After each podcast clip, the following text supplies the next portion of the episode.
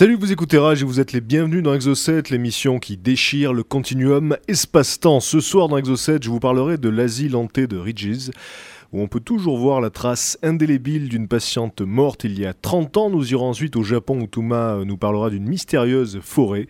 Et enfin, en dernière partie d'émission, nous vous dévoilerons les histoires les plus incroyables de la semaine. C'est Exo7 et vous entrez dans la face cachée du monde. Exocet, le magazine de l'étrange et de l'insolite.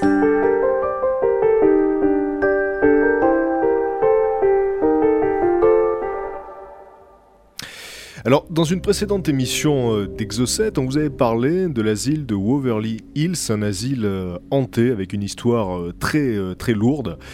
Eh bien, figurez-vous que ce n'est pas le seul asile hanté des États-Unis, vous auriez pu vous en douter, j'imagine. Cet asile s'appelle euh, l'asile d'Athènes, l'Athènes Asylum for the Insane, hein, donc pour les, malades mentaux. Il est aussi connu sous le nom de The Ridges.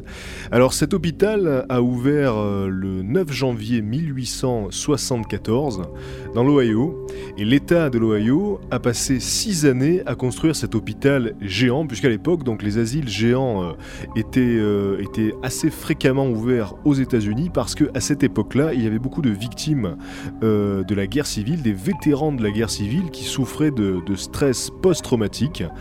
Mais euh, l'asile d'Athènes, lui, avait été conçu tout spécialement pour les fous dangereux. Alors, euh, cette, euh, ce, bâtiment avait été, avait été conçu au départ comme une maison hein, pour essayer de pour essayer de rendre l'endroit un petit peu plus convivial, hein, pour, pour essayer d'estomper l'impression de confinement. Et euh, les patients euh, les, plus, euh, les plus légers donc vivaient, vivaient plutôt au centre du bâtiment, à proximité des bureaux administratifs, alors que les patients les plus dérangés et les plus malades, eux, étaient, étaient un petit peu mis à l'écart, ils étaient un peu reclus, mais l'idée c'était de conserver cette atmosphère de maison, et donc dans ces premières années, cet asile était particulièrement bien réputé pour, pour la qualité de ses, de ses services, et encore une fois pour, pour, cette, pour cette ambiance conviviale. Alors le temps évidemment euh, a passé et les problèmes ont commencé à émerger euh, puisque par exemple les parents ont commencé à envoyer euh, à l'asile d'Athènes euh, leurs enfants quand ils étaient un petit peu un petit peu trop excités un petit peu trop euh, rebelles hein, dès qu'il y avait un adolescent qui avait qui avait un comportement d'adolescent hein, donc euh, voilà un petit peu euh, un petit peu rebelle envers ses parents il était envoyé à l'asile euh, et les, euh, les enfants, eux, envoyaient leurs parents vieillissants dont ils ne pouvaient plus s'occuper à l'asile également.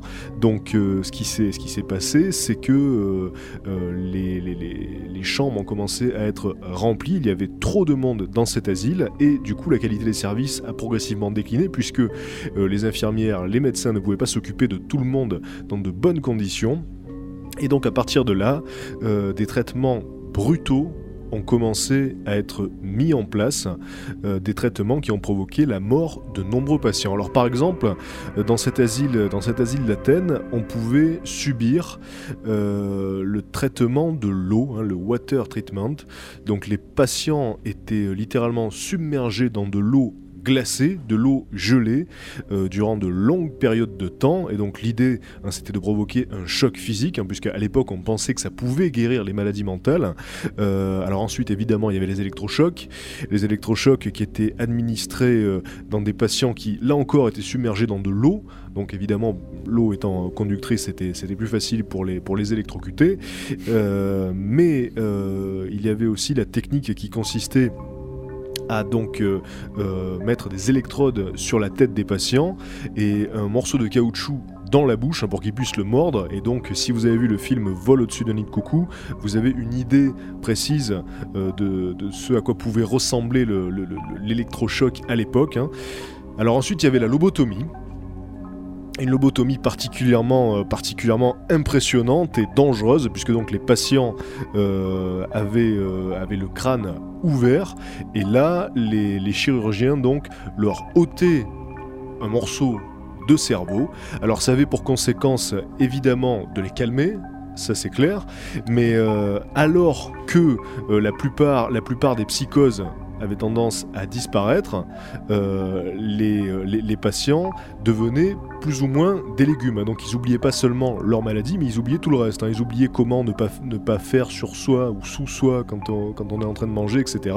Donc ça devenait des légumes, et puis bien évidemment, euh, la plupart mouraient de ce traitement très très très très violent. Et il y avait, pour terminer, la lobotomie transorbitale, qui est sûrement la pire des, des, quatre, des quatre méthodes, euh, une lobotomie qui avait été développée par le docteur Walter Freeman dans les, dans les années 50. Alors c'était une, lobotomie plus simple que celle dont on vient de parler, et, euh, à l'époque euh, c'était, c'était devenu quasiment une tendance dans les milieux psychiatriques. Hein, et durant les années 60, on a beaucoup pratiqué cette lobotomie transorbitale. Alors le docteur Freeman avait mis au point cette méthode qui consistait à rendre le patient inconscient avec des chocs électriques. Une fois qu'il était inconscient, donc euh, on euh, tirait une, paupière et on insérait euh, un un, pic, un pic de métal très fin à l'intérieur d'un canal lacrymal. Et là, avec, ah ouais, ça fait mal. Et là, avec, euh, avec un petit maillet, on enfonçait le pic jusque, dans, jusque dans le cerveau. Et là, l'idée, c'était de à l'intérieur du cerveau pour, pour donc couper les, les, récepteurs, les, récepteurs nerveux. Alors parfois c'était fait dans les deux yeux à la fois.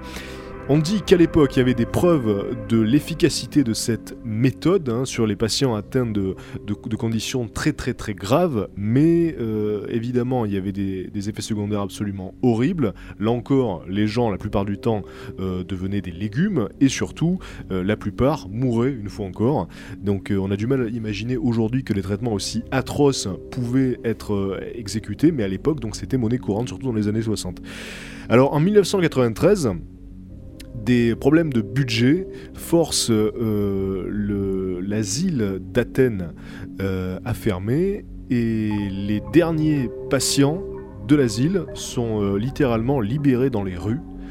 Donc ça a dû être une époque assez, assez tendue, hein, j'imagine, puisque donc il y avait comme ça des, malades mentaux qui étaient, qui, étaient libérés, hein, vu qu'on avait plus, on n'avait plus la possibilité de les, garder.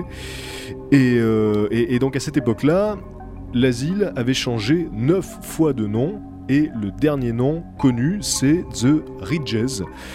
Et, euh, cet hôpital était, euh, était, la propriété de l'université de l'Ohio et vous verrez que ça a sa, petite importance, euh, on y reviendra tout à l'heure. Et aujourd'hui, de nombreux buildings et de nombreux bâtiments sont ouverts au public. Alors vous me direz, mais quel intérêt d'ouvrir au public les anciens bâtiments d'un hôpital psychiatrique Eh bien c'est tout simplement parce que, vous vous en doutez, il y a beaucoup d'histoires euh, autour, de, ces bâtiments-là, des histoires de fantômes naturellement, hein, puisque c'est un endroit qui a connu beaucoup de souffrances, c'était comme euh, l'asile de Waverly Hills, hein, si vous vous rappelez euh, de, de l'émission où on en avait parlé. Alors l'histoire, la, hantise la plus connue hein, de, The Ridges, c'est la tâche, la fameuse tâche. Alors l'histoire démarre le 1er décembre 1978, lorsque la patiente nommée Margaret Schilling disparaît. Elle est retrouvée morte le 12 janvier 1979 dans la chambre numéro 20 qui se trouve, qui se trouve euh, au dernier étage de la clinique. Alors après avoir enlevé son corps de la pièce, on s'aperçoit que sous son corps, il y a une trace, une trace donc qui dessine parfaitement sa silhouette et qui n'est pas effaçable. Cette trace est indélébile, alors on fait tout ce qu'on peut, mais il n'y a rien à faire. Alors euh, dans cette trace, on peut même voir, euh, on peut même voir euh, la forme de ses, habits, c'est une trace assez précise. Et on, pense alors que l'explication peut être donnée scientifiquement, puisque en fait la décomposition du corps en réaction avec la lumière directe du soleil, puisqu'il y avait une fenêtre, donc a pu imprimer littéralement ce corps sur le sol. Mais encore une fois, la tâche a été nettoyée à maintes et maintes reprises depuis 30 années maintenant, et elle réapparaît toujours et elle peut être encore visible donc aujourd'hui. Alors euh, évidemment, à partir de là, on a commencé à dire que le fantôme de Margaret Schilling errait dans les bâtiments, qu'il hantait littéralement euh, euh, l'asile d'Athènes. il y a d'autres euh, histoires sur d'autres fantômes, d'autres patients qui, qui donc erreraient comme des âmes perdues dans les, dans les couloirs de, de l'asile. Et il n'y a pas que ça, il y a aussi les cimetières, les cimetières de l'asile qui sont particulièrement mystérieux. Alors cet asile euh, compte 5 cimetières, puisque évidemment, euh, à une certaine époque, il y avait des morts par dizaines, donc il fallait bien les mettre quelque part. Donc euh, l'hôpital l'hôpital d'Athènes a dû en ouvrir 5 et ils sont tous réputés pour être hantés. Alors déjà, il faut savoir que les tombes des patients étaient alignées donc c'était des lignes droites euh, avec euh, simplement le numéro de chaque patient écrit dessus pour, euh, les identifier.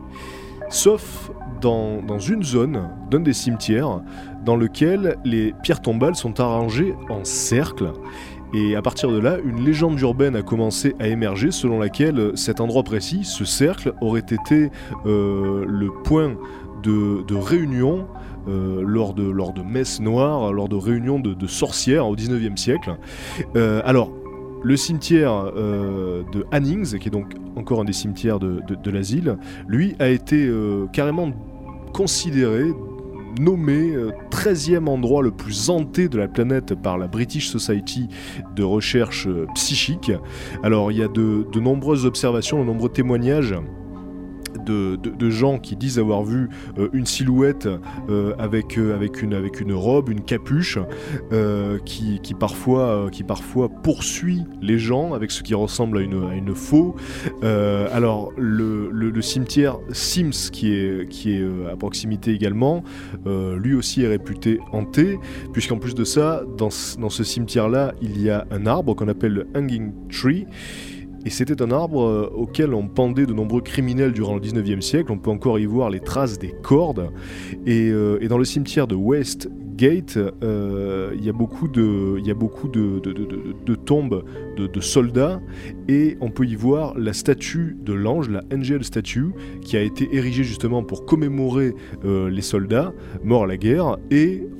On dit que cette, statue parfois pleure de véritables larmes et certains disent avoir vu ses ailes s'agiter, donc c'est un endroit qui est vraiment riche en légendes urbaines et en mythes.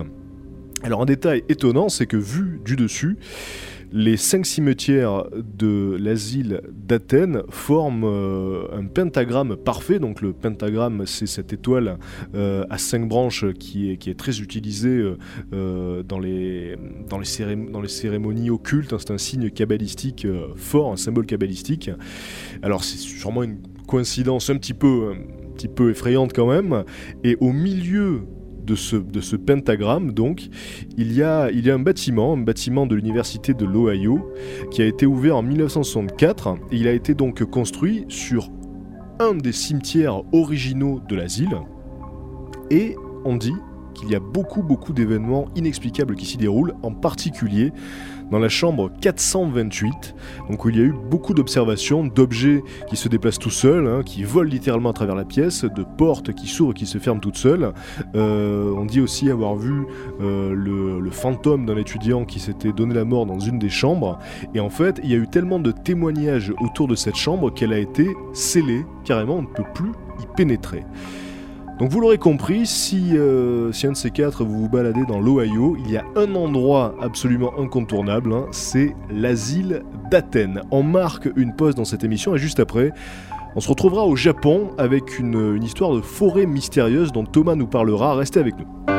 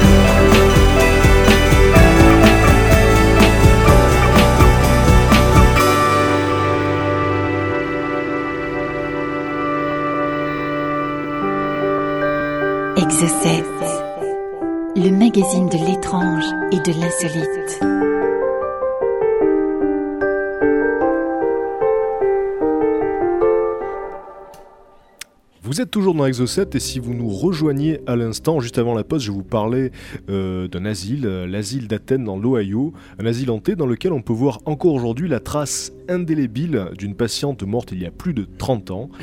Et à présent, on va, on va faire un détour par le Japon avec une forêt mystérieuse dont va, vous, dont va vous nous, nous parler Thomas. Et en fait, j'ai un petit peu, j'ai un petit peu feinté parce que j'aurais dû dire le nom de la forêt, mais j'ai renoncé. Voilà. C'est toi qui vas le faire, Thomas. C'est- le problème souvent avec les, les noms japonais. Donc je, je vais le donner une fois, après on va l'appeler la forêt mystérieuse parce Voilà. que je sens qu'on va pas s'en sortir. On va faire ça. Donc la forêt s'appelle Aokigahara Jukai, Voilà. qui veut dire mer d'arbres, littéralement en japonais. Alors cette forêt, d'abord, c'est une forêt très jeune, hein, puisqu'elle a seulement 1200 ans. En fait, elle est, elle est apparue après une des éruptions du mont Fuji, et elle est apparue donc sur un des flancs. Alors c'est une forêt relativement, euh, petite, hein, puisque elle fait uniquement 3000 hectares. Par contre, elle est particulièrement dense, euh, d'où son nom, euh, son nom en japonais qui veut dire mer d'arbres, parce que on est littéralement envoûté par cette forêt. Alors, au niveau de ses caractéristiques, elle est relativement intéressante parce que c'est vrai que la lumière du soleil ne pénètre quasiment pas sous la canopée, hein, un petit peu à, l'instar de la forêt amazonienne. Il fait quasiment nuit noire tout le temps dessous. La canopée, faut peut-être préciser, c'est donc la surface, La surface des des, arbres. des voilà, arbres. hein. C'est un mot qu'on n'utilise pas toujours, donc C'est voilà, vrai. vous le saurez. C'est vrai. Donc, euh, donc le soleil ne, ne- ne- ne passe pas la cime des arbres, donc il y a déjà très peu de végétation au sol. Euh, les êtres vivants dans cette forêt sont relativement rares. Alors il y a évidemment quelques insectes, il y a aussi évidemment des mammifères, mais qui vivent généralement plutôt dans la forêt la nuit, au moment où ils vont s'abriter, et sortent de la forêt en pleine journée parce que c'est un lieu quasiment invivable. Et puis cette forêt est tellement dense que euh, malgré sa petite taille, il y est très facile de s'y perdre. Et d'ailleurs, de nombreuses personnes se sont perdues dans cette forêt. Et donc évidemment, suite à ces, à ces disparitions plus ou moins mystérieuses, de nombreuses légendes sont apparues autour de la forêt. Alors, pour les choses les plus étonnantes, on raconte que euh, les boussoles ne fonctionnent pas dans cette forêt, soit elles indiquent le sud à la place du nord, ou elles indiquent une direction à 90 degrés complè- complètement opposée, euh, que le sol a l'air parfaitement plat alors qu'en fait il regorge de crevasses et de trous. Alors ça par contre pour le coup ça a été vraiment vérifié, c'est-à-dire qu'il y a eu tellement de dépôts de feuilles d'arbres sur le sol qu'on a l'impression que la surface est complètement lisse, alors qu'en fait on peut poser un pied dans une crevasse et tomber dans, des abysses de dizaines de mètres et donc disparaître à jamais. Alors évidemment il y a eu comme ça beaucoup beaucoup de disparitions au cours, au cours des siècles et de gens qui ont voulu s'y aventurer. Euh, Tant et si bien d'ailleurs qu'il y a un avertissement, enfin il y a des avertissements placés à l'entrée de la forêt, euh, placés par les autorités japonaises, demandant aux gens de ne pas s'y aventurer parce que c'est réellement dangereux. Euh, pour les choses encore plus mystérieuses, certains prétendent que même les GPS ne fonctionneraient pas parce que justement les arbres seraient tellement denses qu'ils bloqueraient tout signal. Et puis il y a aussi toutes les histoires de, fantômes et autres esprits qui guideraient le voyageur et en fait feraient en sorte qu'il tourne euh, en rond jusqu'à jusqu'à mourir et donc jamais il ne sortirait de la forêt. À chaque fois il reviendrait au point de départ en tournant en rond. Alors Voilà, parce qu'on on sait, euh, on sait que dans la mythologie japonaise, la forêt est très importante. Beaucoup de, légendes autour de la forêt, autour des esprits qui habitent la forêt, et on peut notamment voir ça, ce trait culturel, dans les films de, Miyazaki, les dessins animés de Miyazaki. Euh, je pense en particulier à Princesse Mononoke, euh, dans lequel on peut voir les esprits de la forêt, les sylvains, qui sont comme des petits fantômes blancs sur les, sur les branches. Donc, donc voilà, ça ressemble un petit peu à ça. Alors, pour les quelques personnes qui sont aventurées dans la forêt, elles ont rapporté des témoignages absolument horribles. Euh, toutes ont sont tombées sur des cadavres en décomposition, des squelettes, parce que les gens disparaissant dedans, ben, on ne les retrouve quasiment jamais, sauf quelques rares fois quand des voyageurs passent devant, tombent sur ces cadavres et sur ces squelettes. Donc évidemment, tous ces bruits ont commencé à faire ressortir une aura autour de cette forêt assez particulière, évidemment, d'où de nombreuses histoires de fantômes qui ont inspiré de nombreux, euh, de nombreux romans, de nombreux écrivains et aussi de nombreux réalisateurs de films. Euh, mais on sait par contre que le- les morts qu'il y a dans cette forêt sont, sont une réalité, tant et si bien qu'il y a eu une véritable, euh, un véritable phénomène de mode autour de cette forêt et un, célèbre écrivain sur le suicide japonais euh, s'est inspiré de cette forêt et euh, donc c'est un écrivain qui, donnait des astuces hein, sur comment se suicider ou comment disparaître, de façon mystérieuse. Donc ça c'est vrai que nous ça nous paraît très étonnant mais, les japonais ont cette culture assez, étrange, hein, ce rapport assez étrange avec la mort, avec les suicides et donc ce livre a été un véritable succès au Japon. Est-ce que c'est Mishima l'auteur? Oui. donc ce livre a été un, véritable succès au Japon et a inspiré de nombreuses personnes qui sont donc allées dans cette forêt, donc soit pour aller voir euh, ces, phénomènes mystérieux ou essayer de, tâter un goût d'aventure, soit pour directement se suicider, euh, puisque c'est devenu un espèce de lieu de, pèlerinage pour les, adeptes du suicide. Alors, les, les, chiffres sont absolument, absolument colossaux, enfin, c'est hallucinant. En moyenne, par an, on trouve de 30 à 50, 50 cadavres dans la forêt on trouve, parce que ça c'est ceux, c'est ceux qu'on découvre. Euh, on peut imaginer qu'il y a encore des dizaines de cadavres derrière qui, sont certainement là et qu'on n'a jamais vus parce qu'ils sont tombés dans des crevasses, ils sont rentrés euh, dans des grottes et sont jamais ressortis. Euh, ils ont été aussi mangés par des animaux, puisqu'évidemment la forêt étant tellement dense, elle est hantée par des animaux qui n'existent que là, qui font des tailles colossales, qui sont des mangeurs d'hommes. Ça c'est évident. donc c'est vraiment, c'est une forêt complète, hein, je dirais, au point de vue bestiaire ou fantomatique. Il y a vraiment de tout. Euh, donc on en trouve de 30 à 50 cadavres par année, ce qui est, quand même énorme. Et puis il y, a carrément des pointes. Hein.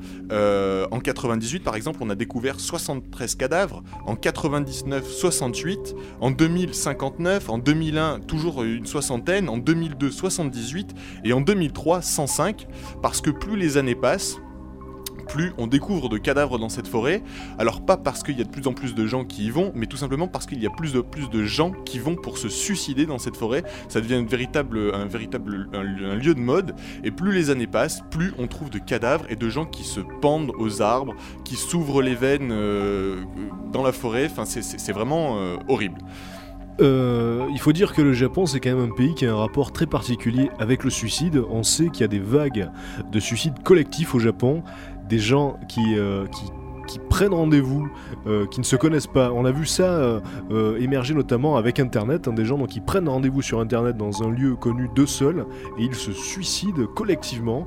Donc c'est vraiment un trait culturel, on pourrait dire, chez les Japonais, d'autant qu'on sait que le taux de suicide est, très élevé de par la pression sociale. Et donc là, c'est un peu la collision entre ce trait culturel très particulier et donc cet attachement des Japonais à leur mythologie et donc à leur forêt. Donc euh, voilà, les, deux éléments se rejoignent. Alors, il y a tellement de suicides dans cette forêt, tellement de gens qui s'égarent, que donc les autorités ont mis en place une signalétique dans la forêt. Notamment, on trouve régulièrement accrochés, cloués aux arbres, des panneaux qui indiquent par exemple s'il vous plaît, contactez la police avant de décider de mourir, s'il vous plaît, reconsidérez votre geste. Bref, il y, a des messages d'avertissement qui, sont comme une espèce de dernière tentative de convaincre les gens de ne pas passer à l'acte, qui sont placardés comme ça sur les murs. Et, euh, et donc, c'est vraiment une forêt très très mystérieuse. Et le, taux de suicide était tellement important dans cette forêt qu'évidemment ça a inspiré de nombreux réalisateurs, y compris un réalisateur qui donc a, fait un film autour de cette forêt, donc un film qui n'est jamais sorti en France, hein, une pure œuvre japono-japonaise et qui est resté en DVD sur le territoire. Euh, mais euh, ce, réalisateur raconte que en tournant dans cette forêt, euh, il a découvert un portefeuille euh, contenant pas loin de 3000 euros. Et en fait, apparemment, c'est quelque chose de relativement courant dans cette forêt, puisque les gens qui s'égarent ou les gens qui se suicident, apparemment, laisseraient euh, leurs biens sur place. Et donc, il serait très fréquent de trouver des cartes de crédit, des passeports, de l'argent, euh, des portefeuilles. On a trouvé des tas de choses insolites, des billets d'avion aussi. Alors, ça, par exemple, c'est un truc qu'on n'a jamais su expliquer. On a trouvé des billets d'avion pour partir pour les États-Unis au milieu de cette forêt. Alors, pourquoi est-ce que quelqu'un avait des billets d'avion? Voilà, il y a des tas d'objets comme ça insolites qui ressortent. Et c'est vrai que cette forêt fait tellement peur maintenant que même le camp militaire qui est juste, euh, juste à l'orée de cette forêt, euh, ben, il y a un bruit qui circule à l'intérieur, c'est que pendant l'entraînement, il ne faut absolument pas, euh, il ne faut absolument pas regarder la forêt, il faut lui tourner le dos, parce que sinon on est comme littéralement absorbé par, par, l'aura de la forêt et on ne peut pas résister à l'envie d'y pénétrer et évidemment de, jamais de ne jamais en ressortir. Les pièges à l'intérieur étant tellement, tellement énormes et tellement piégeurs justement qu'on a très très peu de chances de s'en sortir. Et c'est vrai que pour le coup, euh, le seul moyen réellement sûr de sortir de cette forêt, c'est de suivre un sentier balisé, unique, euh, avec un guide, parce que, parce que le, moindre écart sur le côté, c'est un petit peu comme marcher sur un champ de mine. On risque de tomber à n'importe quel moment dans un trou ou être piégé euh, et, jamais trouver la sortie de cette fameuse, forêt-. Et puis en plus de ça, donc, on imagine, euh, on imagine la réputation de, forêt hantée hein, dont, dont, dont elle souffre, puisque les Japonais, là aussi, sont très sensibles aux histoires de spectres et d'esprits, et donc avec tous ces suicides, ils doivent sûrement se dire que la forêt est littéralement truffée de spectres, donc euh, ça, oui, ça doit être un rapport très Voilà, particulier. la forêt, évidemment, est euh, truffée de fantômes, truffée euh, de, de- de spectres, truffée d'animaux mangeurs d'hommes de toute taille. hein, Ouais, D'animaux mythiques, d'animaux mythiques. comme on peut retrouver justement dans les dessins animés de Miyazaki, des, animaux divins, gigantesques, voilà. gigantesques ou tout petits aussi d'ailleurs. Ils ont tous quand même pour très commun d'être des mangeurs d'hommes, hein, puisque c'est pour ça qu'on ne ressort jamais de cette fameuse forêt, parce que soit on est enlevé par des fantômes, soit on meurt sur place, soit on se suicide, soit c'est les animaux, euh, c'est les animaux qui nous dévorent. Donc voilà, un univers euh, absolument charmant euh, qui donne envie d'aller se balader dans cette contrée. Et par contre, pour ce qui est du mystère, c'est vrai qu'on ne sait toujours pas ce qui attire de plus en plus de candidats au suicide, si ce n'est bah, certainement un phénomène de mode, hein, un phénomène- L'aura, l'aura voilà. qu'elle a aujourd'hui. Et, l'au- et l'aura, et l'aura qui entoure cette forêt, et le côté, le côté suicide un peu classe que, que procure ces- cette Oui, forêt. c'est devenu Voilà. une tendance, encore C'est voilà. devenu a- une tendance, mais c'est pour nous très difficile de le comprendre parce que culturellement c'est que- curieux. Voilà, encore une fois, c'est une vraie particularité culturelle, hein, ce rapport du Japon au suicide. Et donc voilà, euh, c'est quasiment accomplir une sorte de, de geste à la mode que d'aller euh, mettre fin à ses jours dans cette forêt. Donc vous l'aurez compris, cette émission était une sorte de, de, de- de- de conseil touristique, puisque dans la première partie, je vous conseillais d'aller visiter cette, euh, cet asile hanté de, l'Ohio. Et là, Thomas euh, vous recommande euh, la forêt des suicides. Et je, et je vous Donc, recommande euh, d'aller d'abord à l'asile, si vous voulez le voir, parce que si vous êtes dans la forêt, c'est pas sûr que vous puissiez le visiter. Peut-être que vous en ressortirez pas. Voilà. On va marquer une pause musicale et juste après, les infos les plus incroyables de la semaine. Restez avec nous.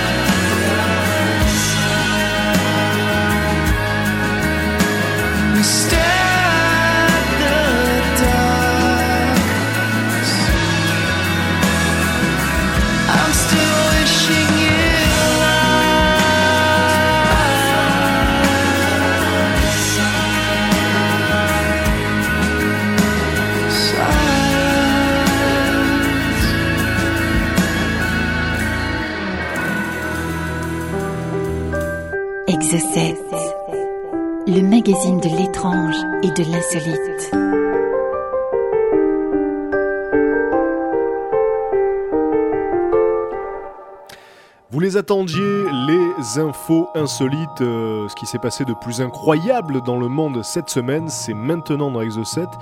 Et on démarre avec un chauffeur de bus, un chauffeur de bus euh, obèse, hein, euh, qui, qui pèse donc 128 kilos et qui a reçu une peine de 5 années d'emprisonnement, ça s'est passé en Allemagne. Parce que cet homme, cet homme, s'est assis sur sa femme. Et quand on pèse 128 kilos, on peut prendre de la prison pour ça. Parce que bon, vous l'aurez compris, elle n'a pas survécu. Euh, cette femme était âgée de 46 ans et elle a donc eu 18 côtes cassées. Alors, euh, le mari dit qu'il s'est assis sur elle après qu'une dispute ait éclaté, mais qu'il n'avait absolument pas pensé que ça la tuerait. Alors apparemment, d'après les experts, il serait resté assis au moins deux bonnes minutes sur sa femme, et, euh, donc ça a suffi à la tuer. Alors apparemment, elle a passé deux semaines, euh, deux semaines de souffrance, parce qu'elle n'est pas morte tout de suite.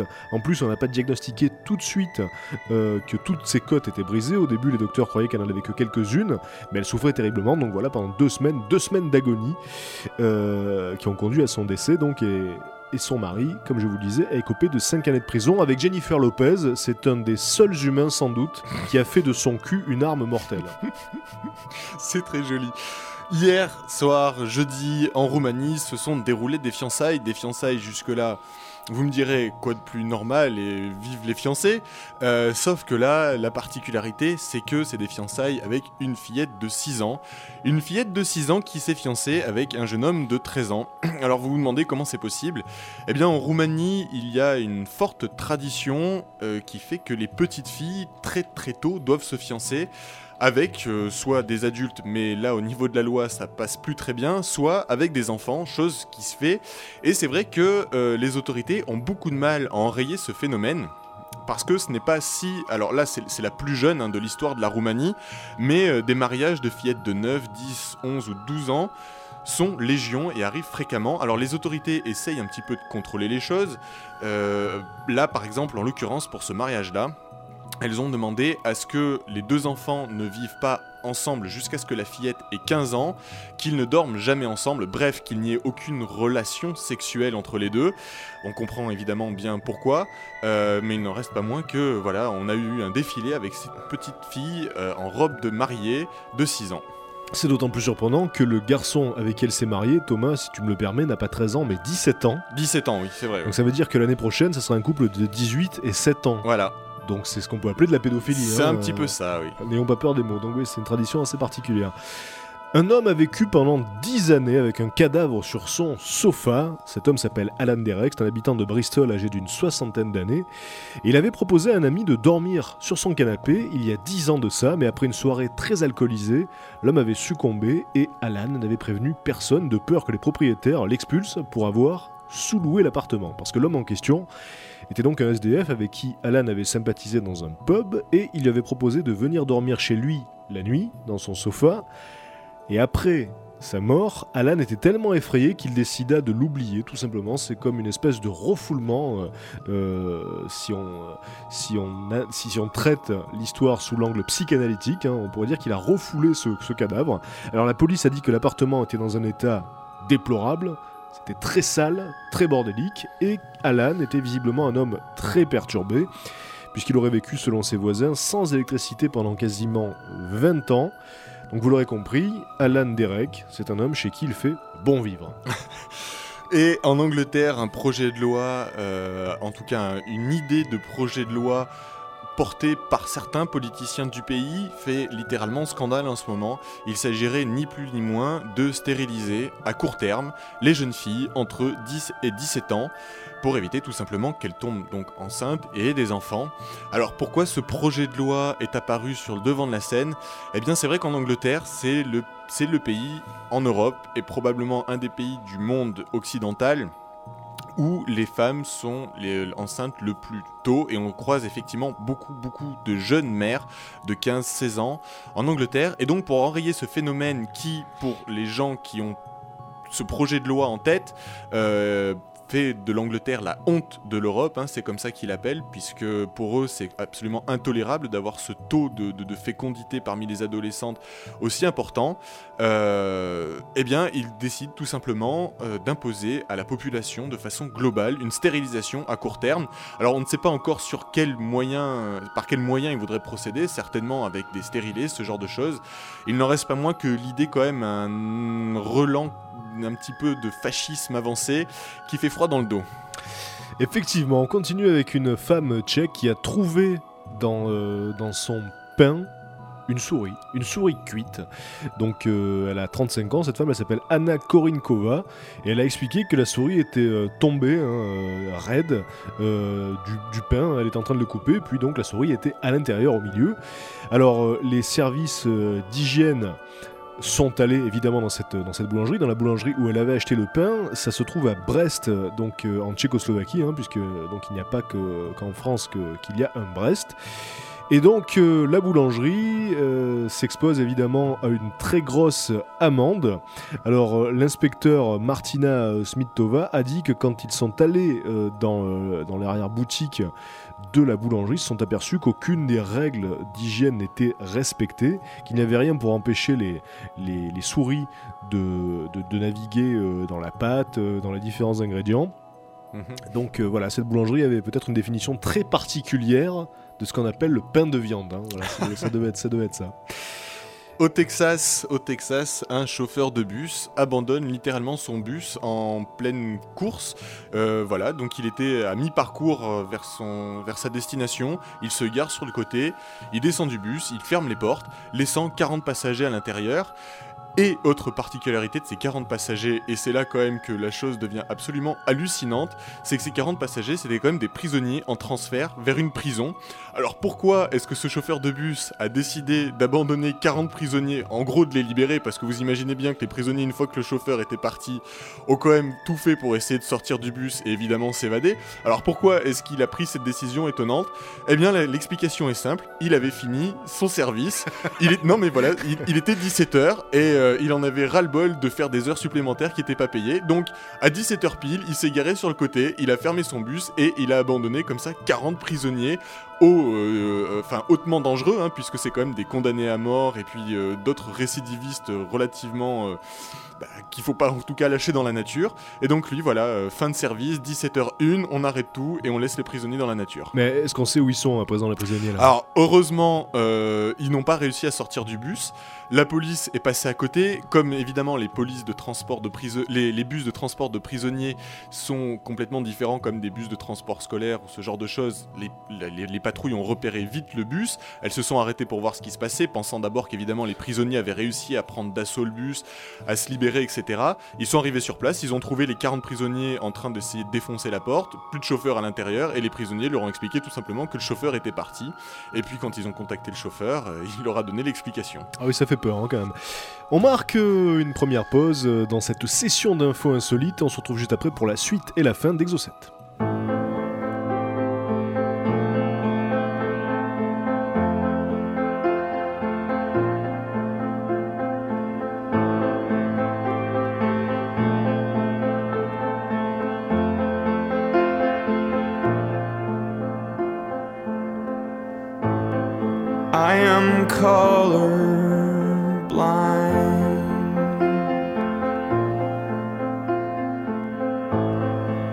Coffee black and egg white.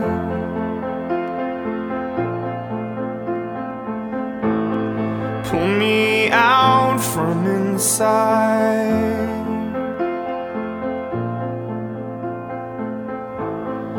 I am ready.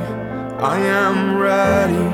I am ready. I am taffy stuck tongue tied.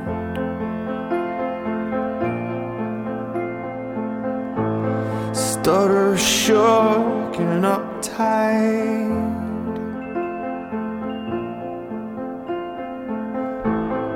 Pull me out from inside.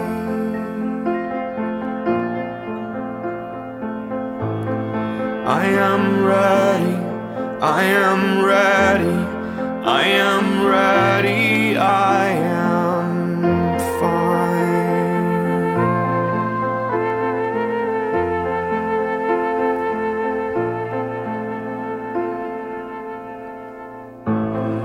I am covered in skin.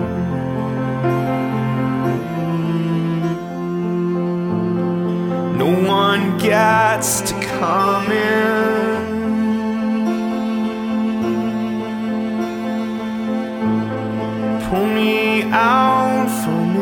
I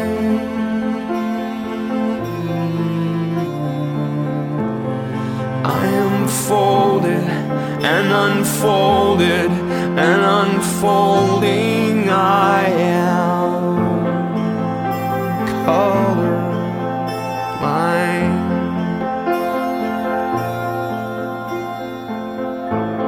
Coffee black and egg white.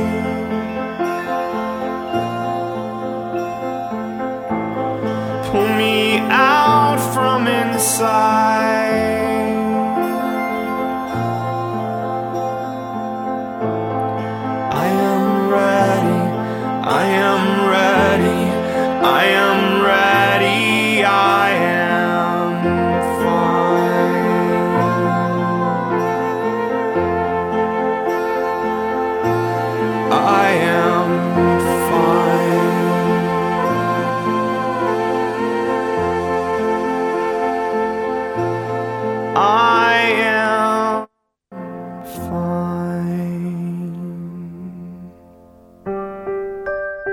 Exocet, le magazine de l'étrange et de l'insolite.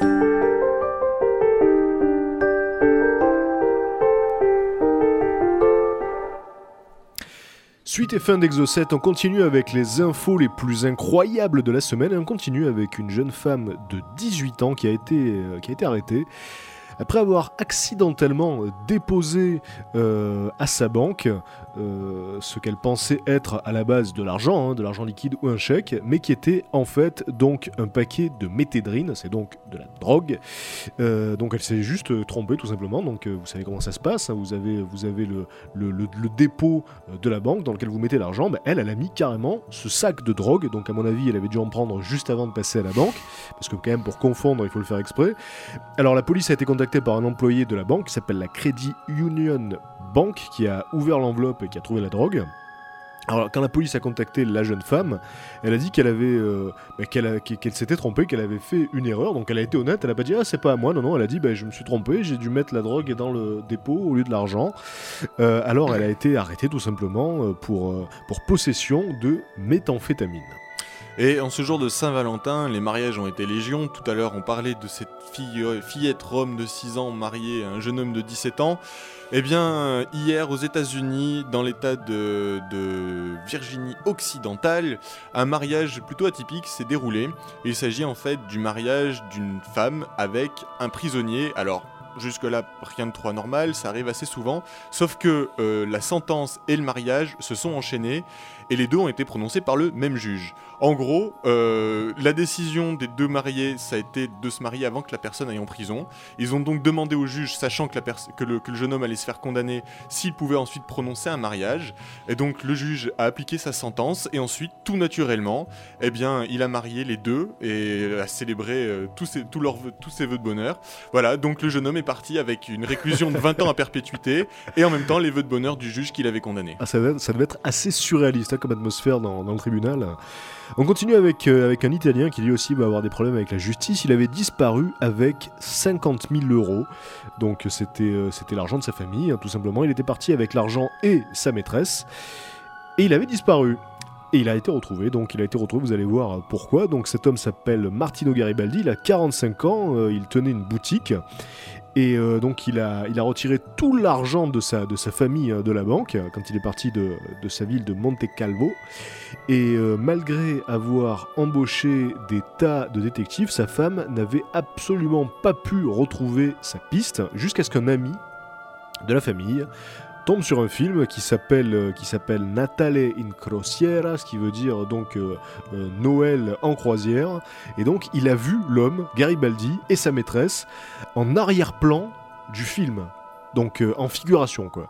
Alors euh, le, film a été tourné en République dominicaine et euh, donc la femme de Garibaldi a pu le retrouver à cause de ça et elle a lancé l'action légale contre lui en lui demandant de rendre l'argent.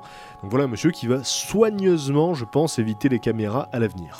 C'est quand même pas de chance, hein, parce Non. que déjà il fallait, il fallait être dans le film, ensuite il fallait que quelqu'un regarde ce film parce que c'est quand même pas une référence internationale. Quelqu'un qui soit lié Et que à cette quelqu'un, voilà, que ce quelqu'un soit une amie de la famille, un ami de la famille qui le reconnaisse à l'arrière-plan, Ouais. c'est vraiment, c'est vraiment pas de bol du tout. Ouais. À Stockholm, euh, une garderie vient d'interdire le port des vêtements à rayures et à poids, euh, et c'est une règle absolument incontournable maintenant. Si les enfants arrivent le matin habillés avec des chemises à rayures ou à poids, ils se font automatiquement soit renvoyer chez eux, soit ont l'obligation de changer sur place de vêtements. D'ailleurs, ils ont prévu tout un stock hein, de vêtements de rechange pour permettre aux enfants de rentrer quand même dans l'établissement, mais seulement avec des couleurs unies. Alors pourquoi cette idée farfelue? Eh bien tout simplement parce que un des employés, dont on n'a pas le nom d'ailleurs parce que je pense que les parents d'élèves doivent être, un, petit peu tendus en ce moment, un des employés ne supporte pas les poids et les rayures, ne les supporte pas physiquement, ça lui donne des migraines absolument, absolument épouvantables, si bien que le directeur s'est pris de pitié pour cette personne et a dit bah écoute, euh, plutôt que de te mettre en arrêt maladie, on va interdire à l'ensemble des gens qui sont dans cette école de porter des rayures et des vêtements à poids. Du coup, que ce soit le personnel ou les enfants, euh, voire même les cantinières, plus personne ne porte de vêtements à rayures ou à poids. Incroyable. Il faut le dire quand même. Bah, moi je trouve ça hallucinant effectivement. oui. On continue avec une histoire qui s'est passée en Pennsylvanie, à Rochester pour être précis, avec une femme euh, enceinte de 7 mois qui est accusée d'avoir euh, brisé une bouteille de bière sur la tête euh, de, de la serveuse, tout simplement, après que cette dernière ait refusé de lui servir à boire. Donc la police a dit que, que la jeune femme, Kishara Abercrombie, âgée de 30 ans, euh, n'a pas supporté que la serveuse lui dise qu'elle ne devrait pas boire d'alcool dans son état. Et euh, donc, euh, elle n'a pas hésité, euh, cette femme, donc à briser cette bouteille de bière. Et la serveuse s'est retrouvée avec une oreille partiellement détachée. Donc, elle a été opérée. Elle a quand même eu 28 points à l'oreille. Et, euh, et Abercrombie donc a été mise en prison pour agression. C'est ce qu'on appelle une grossesse nerveuse. Et on finit avec euh, l'administration israélienne qui a eu une sacrée surprise lorsque Mariam Hamash s'est rendue dans ses bureaux pour renouveler sa carte d'identité. Son ancien papier d'identité indiquait 1888 comme année de naissance. Si les informations données par Mariam Hamash s'avèrent véridiques, elle deviendrait officiellement la doyenne de l'humanité. L'administration du pays a ouvert une enquête qui pourrait faire perdre sa couronne à l'actuelle doyenne de 114 ans, Edna Parker. Et, euh, et le ministère de l'Intérieur a déjà confirmé l'année de naissance de, Mariam Hamash grâce à ses registres, mais une confirmation définitive reste nécessaire. Euh, La famille de la vieille dame affirme être euh, la, mère de 10 garçons et donc elle a également une fille âgée de près de 90 ans. Et Mariam Hamash a également 120 petits-enfants et 250 arrière-petits-enfants ainsi que 20 arrière-arrière-petits-enfants. Mais si on découvre que c'est effectivement la douane de l'humanité, elle n'aura pas battu euh, notre Jeanne Calment national, qui a donc culminé à 122 si je ne m'abuse. Donc voilà, on peut garder la tête haute. C'était Exo7. J'espère que vous avez passé une bonne soirée en notre compagnie. Juste après sur Rage, la récréation suivie de Rage part en live. Cette émission sera rediffusée dimanche à 22h. On vous dit à la semaine prochaine. Bisous, restez sur Rage. Ciao à tous. Exocet, le magazine de l'étrange et de l'insolite.